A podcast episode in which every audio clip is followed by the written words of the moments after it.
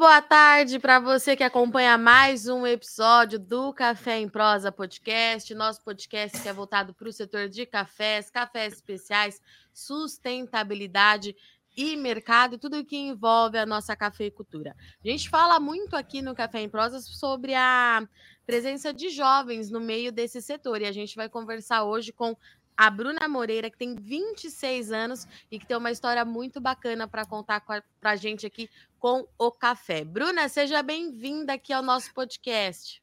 Muito obrigada, Virginia. Muito obrigada. É um prazer estar aqui no Café em Prosa. Então, a Bruna, ela é natural de Patrocínio Paulista, ali na região de Franca, Alta Mogiana. E, Bruna, para a gente começar nosso bate-papo, eu vou seguir a tradição aqui do Café em Prosa. Conta para a gente um pouquinho da sua história. Quem é a Bruna? É, eu sou a Bruna Moreira, né?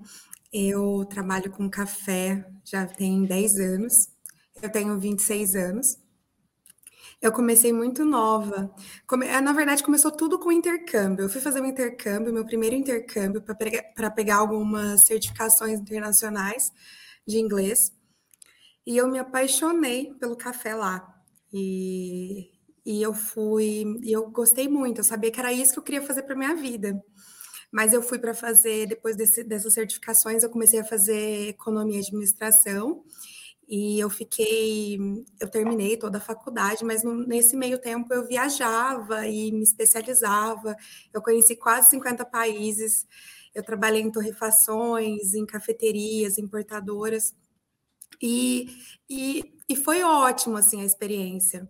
E depois que eu terminei a faculdade, eu ainda fiquei, eu ainda fiquei dois anos depois da faculdade e trabalhando na, lá na Europa e, e foi ótimo. Aí o que, que eu decidi fazer? Eu decidi que eu queria conhecer viajando e estudando e trabalhando. Então eu fui trabalhando e viajando. E, e depois disso, o que, que eu fiz? Eu, eu vinha para o Brasil com uma frequência, porque eu, eu, eu, sou muito próxima da minha família. O meu pai, é, que faleceu na pandemia, ele era agrônomo, meu avô produtor. Todo mundo me pergunta se, se tem. Todo mundo é, eu ia pergunta... te perguntar. Todo mundo me pergunta se isso tem a ver, se me influenciou de alguma maneira. Eu não acho que me influenciou, mas eu era muito próxima dos dois que, que já faleceram. E, e, e na, só que na pandemia eu resolvi vir para o Brasil. Então, na pandemia, quando meu pai faleceu, eu resolvi vir para o Brasil e eu tirei o projeto da Verena o, o plano de negócio da gaveta. E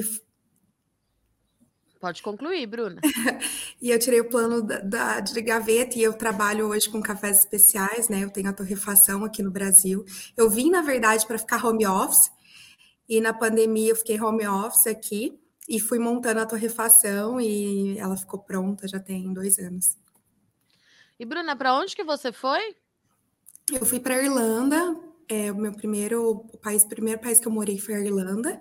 Aí eu morei na, Irla, na Irlanda, na Alemanha, é, em Portugal e na Noruega. E Bruna, eu morei, eu também morei, eu morei na Irlanda também. Ah, é, eu achei muito interessante quando eu peguei o seu perfil que a, que a Andressa, nossa produtora, me passou, é, porque eu lembrei, eu comentei isso até lá em casa ontem é que às vezes a gente, por lá, procurando emprego, a gente acaba caindo meio que do nada no universo do café, né? Exato. Eu, eu na verdade, o meu primeiro emprego, ele foi na Guinness. É, eu trabalhava com cerveja, porque quando eu comecei a me especializar com café, eu quis aprender sobre cerveja, queijo e vinho também, para poder ser um, provar um pouco melhor e ser uma, uma profissional melhor. E, e, e, Bruna, essa relação, você já falou que não te influenciou, mas então você cresceu de certa forma, entendendo e vendo mais de perto como é que funciona o trabalho no campo, junto com o seu avô e com o seu pai. Você tem essas lembranças? Eu tenho, eu tenho algumas lembranças. Eu tenho lembranças de ir para a fazenda e, e ver meu avô mexendo na terra eu tenho algumas lembranças que, que eu acho que são lembranças que eu nunca vou esquecer. E rodando e... aí pelo mundo, Bruna, É, o que, que, mais te chamou a atenção quando a gente fala em café? Você já disse para a gente que você morou em vários países é, na Europa e a gente sabe que apesar deles estarem ali bem pertinhos um do outro, cada um tem sua característica própria é, muito forte, né? O que, que você viu de diferente? Que, qual que é a grande sacada do café lá fora? O que, que você trouxe de bagagem? Eu acho que cada país ele tem, ele tem suas peculiaridades. Eu gosto muito da Alemanha, particularmente. A Alemanha eu acho que é um país que funciona tudo muito bem. Eu acho que tem muitas novidades, é, sempre tem novos equipamentos e tem novos métodos de extrações sendo lançados. E são pessoas muito esforçadas. Eu acredito que todo mundo, em todo mundo, são pessoas esforçadas. Mas eu acho que só de, de funcionar muito bem e não ser tão burocrático, né? Quando você já mora, já está tudo certinho, Sim. funcionar para mim mas eu acho que a Irlanda ainda tem o meu coração. Eu amo a Irlanda. e quando a gente fala assim em consumo é, de café que esse pessoal toma lá fora, Bruna, tem muita diferença de um país para o outro? Você sentiu isso? Não, com certeza. É, pensando, a gente tem diversos, são diferentes. Por exemplo, pensando em Portugal, todo mundo me fala: Sim. ah, Portugal é o lugar que eu vou me mudar porque é mais é mais fácil por conta da língua. O cenário de café especial é muito recente em Portugal. Porto, por exemplo, está um pouco mais avançado, tem muito, muitas cafeterias. Mas Lisboa é um lugar que está ainda nessa, nessa, nesse cenário de cinco anos ainda. Então, tem uns cinco anos que tem, que começou, né, toda a parte de café especial. Tem cafeterias, mas tem pessoas trazendo café de vários lugares do mundo, de torrefações muito famosas. É, mas Portugal, eu acredito que se você quer ter um negócio, eu acho que falar, ah, vou montar um negócio. Eu acho que Portugal para o brasileiro ele é mais fácil, até porque está nessa construção mas ainda tem todo aquele café de, de padaria que é que são cafés extremamente queimados, né? Nós temos várias empresas grandes que estão em Portugal, então é, eu acho que a, a, oportunidade de trabalhar com café especial não é muito grande. Está melhorando, melhorou muito nesses últimos nos últimos dois anos, mas não são muitas possibilidades ainda. Dos países que você conheceu, tem algum deles que está mais avançado essa questão, Bruno? Eu acho que tem muito. Por exemplo, a Alemanha, de novo, né? A Alemanha voltando, mas a Alemanha tem muitas possibilidades, tem muito cafe... muita cafeteria. É... A Noruega também não é tão grande, mas a Noruega tem bastante. É, aí pensando num lugar assim que não está na Europa, mas a Austrália também está tá com um cenário sensacional. Eu falo muito da Austrália, porque a Austrália está começando assim, eles têm um. É porque é um pouco diferente o cenário na Austrália. Na Austrália é todo o cenário de você ir para a cafeteria, pegar a sua revista, aproveitar e, e, tomar seu café com calma, sabe? Não é nada daquela coisa do, do passante de você falar assim, ah, pessoas passando e pegando o copo takeaway. Não é muito comum, assim, é, então, mas o cenário... As pessoas na... apreciam, de fato, o café. Exato. Ninguém então, toma correndo. Ninguém toma correndo, que é o que às vezes a gente hoje está com várias no Brasil mesmo. A gente tem várias, é, vários cafés, né, tipo, pequenininhos. É, tem um que tem, tem um específico que, que eu adoro em São Paulo, que é o Delírio Coffee Shop, que ele é uma hum. gracinha e ele é muito é, é, muito gostoso os cafés lá, então eu gosto bastante. Mas hoje a gente tem um cenário no Brasil com vários várias empresas com muitos cafés pequenos. Então tem essa pessoa tá passando e ela pega um café. Então tem essa essa cultura, ela tá melhorando. Não em cidade menor, né, do interior, mas cidades maiores esse esse cenário tá acontecendo com frequência. E Bruna, me fala uma coisa, você já falou das oportunidades de talvez quem queira empreender lá fora, mas e abrir um negócio aqui no Brasil e desenhá-lo colocá-lo em prática no meio de uma pandemia, né? Como é que foi esse processo? É, o quão difícil foi? O é, que, que você traz dessa experiência? É, todo mundo, todo mundo me falou falou assim, mas como você está abrindo uma empresa na pandemia? Na verdade, eu já tinha uma empresa aqui desde 2018, que eu abri uma empresa aqui, que é uma ah. empresa é, de consultoria. Então, eu dava consultoria para cafeterias que estavam com problemas no operacional, na parte financeira. Então, eu já tinha esse negócio aqui. Que quando eu vinha para o Brasil, estava de férias, eu sempre tinha uma consultoria aqui e outra ali. E aí, quando eu vim pro, na pandemia, que eu, que eu resolvi ficar home office, eu já tinha um plano de negócio montado. Então, eu montei esse plano de negócio. É, e, e, o que, que eu acho importante quando a pessoa, as pessoas me falavam isso? Eu tinha um plano de negócio e um plano de marketing, eu tinha caixa para manter a empresa nos primeiros meses. Então, eu me programei muito bem eu não montei negócio esperando que, ela, que ele ia me dar retorno é, no próximo mês, que eu vejo Sim. que é um erro da pessoa que está iniciando. Ela às vezes acha que nos três, vou, eu tenho caixa para os três primeiros meses e vou montar um negócio e vai dar certo. Tem possibilidade de dar certo, às vezes a pessoa ela deu sorte, mas ela, ele tem que ser um pouco mais planejado. Então, e aí, né, nessa parte de consultoria, é, as empresas, as cafeterias mesmo, elas não tinham capital de giro, elas não, não sabiam, né, é, o que, que, era fluxo de caixa, que é uma coisa muito básica e que para um negócio. Então, é, então aí eu já tinha essa empresa, eu, eu mudei ela um pouco, né? Eu dei uma, uma adaptada e comecei a construção. Eu acho que foi uma coisa porque eu tinha muita certeza que eu queria isso para minha vida. Eu já tinha estudado, eu já trabalhava na área, então eu já já era administradora, né? Porque eu fiz administração. Então eu montei tudo, é, montei tudo muito certinho antes de tirar do papel. Eu acho que é importante você ter todos esses cálculos, entender que que matéria-prima, você tem, se você vai montar uma torrefação, você vai ter que ter capital para comprar matéria-prima.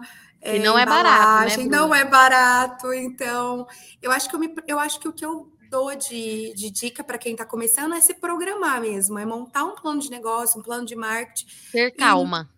Ter calma. Então, se você ainda tem um trabalho, eu escuto muitas vezes as pessoas me mandam no Instagram perguntas e me falam: ah, eu tenho. É, eu estou pensando em pedir demissão, me desligar da empresa para montar minha cafeteria. E aí eu falo, calma, não faz isso. Monta primeiro um plano de negócio, monta primeiro um plano de marketing, entende se você é, se você já tem né, tudo muito bem desenhado de como vai funcionar e não vira refém, porque às vezes as pessoas também falam, ah, eu vou montar meu negócio, não vou ter funcionário. E aí você vira refém do seu, do seu próprio negócio, porque você tem que vender, fazer a parte de qualidade e você tem toda uma parte, né? Rede social, você tem que fazer o financeiro. Então, isso demanda muito tempo e no final você não consegue é, realmente crescer, né? Você fica naquilo para sempre ou você precisa fechar o negócio. Então, eu acho que é isso. Nessa parte, eu acho que realmente a minha dica é essa. E Bruna, vamos falar um pouquinho do seu negócio, então, né? Da sua torrefação. É, você trabalha só com café é, aí da especial. região, com, café especial, é claro, é, mas é só café aí da sua região, que a gente já sabe que é de altíssima qualidade, que para perder qualidade aí no, no café da Alta Mojana, o produtor tem que querer muito, né? Ele tem que, assim, realmente largar a mão e não pensar nisso. Mas conta um pouquinho, como é que você trabalha no dia a dia? Eu sou muito suspeita para falar da automagiana, porque eu realmente, meu coração, ele sempre esteve lá. É, então, o que, que, eu, que, que eu vejo, assim? É muito, eu concordo com você, é muito difícil fazer é, acontecer alguma coisa para dar errado, mas eu trabalho com cafés de outras regiões. O, Legal. Eu montei, eu montei a empresa quando eu, eu, no meu plano de negócio inicial, eu montei a empresa para trabalhar com cafés especiais acima de 84 pontos de vários produtores do Brasil. Essa era a minha ideia inicial. É, e, e, era para ser uma marca de café especial e-commerce. Então, hoje eu tenho um escritório, a Torrefação fica em Patrocínio Paulista. É, ela, eu recebo por, com horário marcado. A gente tem alguns rituais para quem não conhece de café especial também. Legal. Mas, inicialmente, ele, ele era, uma, era uma marca de café especial que vendia no e-commerce. Só que aí eu tive que. Ah, foi isso, eu tive que dar uma adaptada no meu plano de negócio, porque eu vendo no e-commerce, eu tenho um gestor de tráfego, que, gente, se você vai montar um e-commerce, por favor, tenha um gestor de tráfego, é muito importante. E eu, o que, que eu fiz? E, muitas cafeterias começaram a pedir esse café. Então, o meu público era o, B, era o B2C, mas aí depois disso eu adaptei e, e hoje eu vendo para muitas cafeterias no Brasil, que é o B2B que são cafeterias que têm a lojinha lá e tem uhum. e, servem, porque hoje você vai em qualquer cafeteria tem uma lojinha vendendo marcas, né? Sim. Só que nesse meio do caminho, eu tive que dar uma adaptada de novo no negócio, porque eu vi uma necessidade que tinha não só de produtores, mas também é, de empresas que queriam ter a sua própria marca. Então, hum. o que, que eu fiz? Eu direcionei a empresa dentro dela, eu dividi ela, eu dividi ela no meio. Então, eu tenho e-commerce com que vende para o cliente final, eu tenho comercial que vende para o B2B, mas do outro, da outra parte, eu tenho white label, que é Entendi. basicamente a terceirização de todo o processo. Só que o que, que eu via? Até o produtor, ele tinha o café, mas ele não tinha noção de como, ele não tinha noção de como fazer todo todo o processo. Então, dentro da empresa, eu não sou só um white label, uma terceirização de torra e de criação de perfil. Eu desenvolvo com o cliente desde, desde a parte de desde a parte de embalagem, rótulo, branding da marca, até a parte de logística que eu envio para o cliente dele final. Então, ele, o o cliente só precisa vender. Então, basicamente, a gente terceiro, a gente faz toda a parte de desenvolvimento de marca, rotulagem, compra de embalagem, é a parte de desenvolvimento de perfil de torra. A gente faz toda a parte de torra, embalagem, selagem, e aí a gente envia para o cliente. Então, o que, que ele faz? Ele precisa vender. Então, se você quer ter uma marca, você só precisa falar comigo. Muito bom. E, e Bruni, aí você foi para fora, foi mais longe, né? É, no começo desse ano, a gente teve a feira lá, é, a GoFood, e eu queria que você trouxesse um pouquinho dessa experiência. É, porque a, nossa, a gente teve uma equipe, nós tivemos uma equipe que foi também, a Carla e o Daniel estiveram lá na feira e eles me mostraram os estandes de, de cafés, é, enfim, mas eu queria saber a sua percepção. Primeiro de tudo, como é que você acha que o Brasil está se posicionando lá fora e no que, que a gente ainda pode melhorar? E o que, que você é, achou enquanto consumidora também de café, né? Ver o café do Brasil lá no exterior. É, nossa, foi, foram cinco dias de feira. É, que a feira, a GoFood é, é, é, a maior feira do Oriente Médio, alimentos e bebidas, né? hum. né? Então, quando eu, eu recebi o convite, tinha inclusive outros especialistas, um na Austrália, se eu não me engano, e o outro eu não sei de onde era, para representar o Brasil. E essa empresa, essa empresa de Dubai, é, junto com a BSA e a Apex, escolheram o meu escolheram o meu perfil, né? Escolheram, me escolheram para estar lá, para representar o Brasil. E a gente levou a BSA mandou cafés de todas as regiões do Brasil. Uhum. E os cafés eram sensacionais, eram acima de 86 pontos. E a gente tinha café de todos os lugares, inclusive da Alta Mogiano. O café era incrível. E foram cinco dias, e nesses cinco dias a gente apresentou os cafés, o que, que a gente fez? A gente fez uma experiência, um ritual que a gente apresentava cada café em três métodos diferentes, que era a B60, a Aeropress e a prensa francesa. E aí o, a, a pessoa que estava ali assistindo, ela conseguia, ela conseguia comparar os três cafés. Então, ela comparava os três cafés, o sensorial totalmente diferente, porque cada método ele traz algo diferente para o café e uma complexidade diferente. Então, o cliente que estava ali, ele ficava encantado. E tinha. É uma feira que gera muito negócio, né? É uma feira que, que ela consegue gerar muito negócio no Sim. mundo todo. Então, você, tinha pessoas de todos os lugares ali. E o que, que, o que foi legal foi que as pessoas não acreditavam que era o mesmo café. Então, é uma torra que foi toda trabalhada, claro. Essa torra, ela foi uma torra, é, uma torra específica, não foi uma torra, foi uma torra média. Então, não era muito diferente. Então, claro que tinha pessoas que que é um café especial. Então, porque para quem não sabe, a pontuação vai de 80 a 100, né, numa uhum. escala de 80 a 100, e tem vários critérios para análise dentro disso. E todos esses cafés eram acima de 86 pontos. Então, uma pessoa que está acostumada a tomar o café de, de supermercado, ela se assusta, porque não só porque a torra é extremamente Sim. queimada, né? Ela é carbonizada, então ela, é, ela é muito diferente. Então tinha pessoas que não entendiam e não acreditavam que era do Brasil. E o feedback que eu mais recebi na feira foi que que, não, que as pessoas não sabiam que o Brasil tinha, um, tinha cafés de tão alta né, qualidade e que tudo que eles imaginavam é que o café tinha sempre o café brasileiro era chocolate caramelo, né? Que Legal. é o nosso café de entrada. Então, Sim. os clientes, eles ficavam, o pessoal de Dubai, eles ficavam encantados com os cafés. Eles ficavam sem entender que o café era daqui. Então, para uma feira dessa, a visibilidade do café, do café lá dentro, mostrar que a gente está fazendo, que a gente tem, mostrar que a gente tem qualidade é muito importante.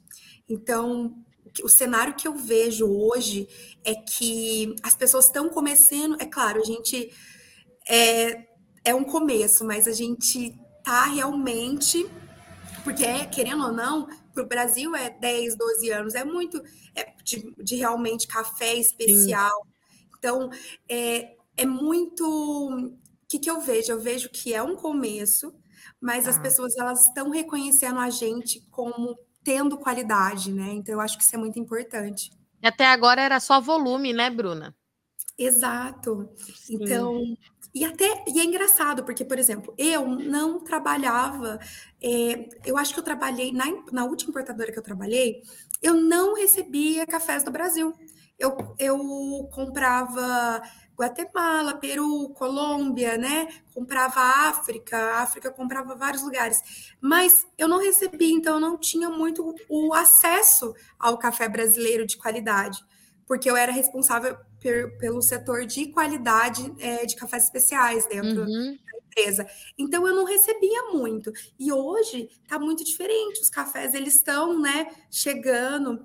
E então eu acho que tá, tá um cenário muito, muito bom assim no Brasil e no mundo. E como é que as pessoas te acham, né? Você falou para as pessoas falarem com você. Qual que é seu Instagram? Deixa aí todos os seus contatos. O meu Instagram pessoal é a ponto Bruna Moreira e o Instagram tá. da empresa é Verena Café. Aí nós Legal. temos o site também, que é verenacafé.com.br. E temos o telefone também, se vocês quiserem entrar em contato, que é o 16 99627 94. E vocês conseguem falar comigo nesse telefone. Muito bom. Bruna, muito obrigada pela sua disponibilidade, vir aqui bater uma prosa com a gente, contar um pouquinho da sua história. O convite está aberto para você voltar sempre que tiver uma novidade. Café em Prosa também é a sua casa e a gente se fala em breve. Foi um prazer falar com você, Virginia. Você é muito simpática, eu gostei muito Obrigada. do programa. E, e, e, você também tem, eu estou fazendo um convite. Eu quero que você e sua equipe venham conhecer a Verena. A gente vai, vamos marcar. A gente tem um projeto muito legal que é o Entre Linhas do Cafezal aqui no Notícias Agrícolas. Depois eu te mando direitinho para você conhecer e a gente vai sim, pode deixar. Ah, eu vou ficar aguardando. Foi um prazer então, falar tá com bom. você, Virginia. Obrigada, Bruna. Obrigada. E para você que acompanha aqui o nosso Café em Prosa podcast, aqui fica o nosso bate-papo com a Bruna, trouxe bastante experiência lá de fora, mas também trouxe dicas importantes de como você deve direcionar o seu negócio caso esteja pensando em abrir uma cafeteria aqui no Brasil. É um mercado em ascensão, a gente fala aí no mercado de 10 anos de café especial, está evoluindo, mas a gente tem muito espaço para crescer, e não só aqui, mas também internacionalmente falando, né? O Brasil lá fora, durante muito tempo, foi reconhecido só pelo café commodity, em termos de volume, onde ele é líder absoluto em produção e exportação. Mas por que também não ser líder absoluto em cafés de qualidade, já que a gente produz é, com um volume bastante significativo todos os anos e até mesmo nos anos aí que a gente tem problemas climáticos, como foram os últimos três anos. Bom, eu sou Virginia Alves, eu agradeço muito sua audiência e companhia, mas antes da gente finalizar, deixar um recadinho aqui para vocês que está aberta a votação dos mais admirados do agronegócio. Nós temos vários jornalistas do Notícias Agrícolas concorrendo na categoria. O Notícias Agrícolas está concorrendo nas categorias canais digitais e site, canal digital, perdão, e site. E o nosso Café em Prosa, nosso, nosso podcast, foi novamente indicado. Ano passado nós ficamos aí entre os três mais admirados do Brasil e tá mais uma vez concorrendo então a essa indicação. É só entrar lá no site. No nosso site tem todas as informações, o nome de todos os jornalistas, da equipe toda do Notícias Agrícolas, e a gente conta então com o seu voto tanto para a equipe, para site, principalmente para o Café em Prosa, tá certo? Até a próxima!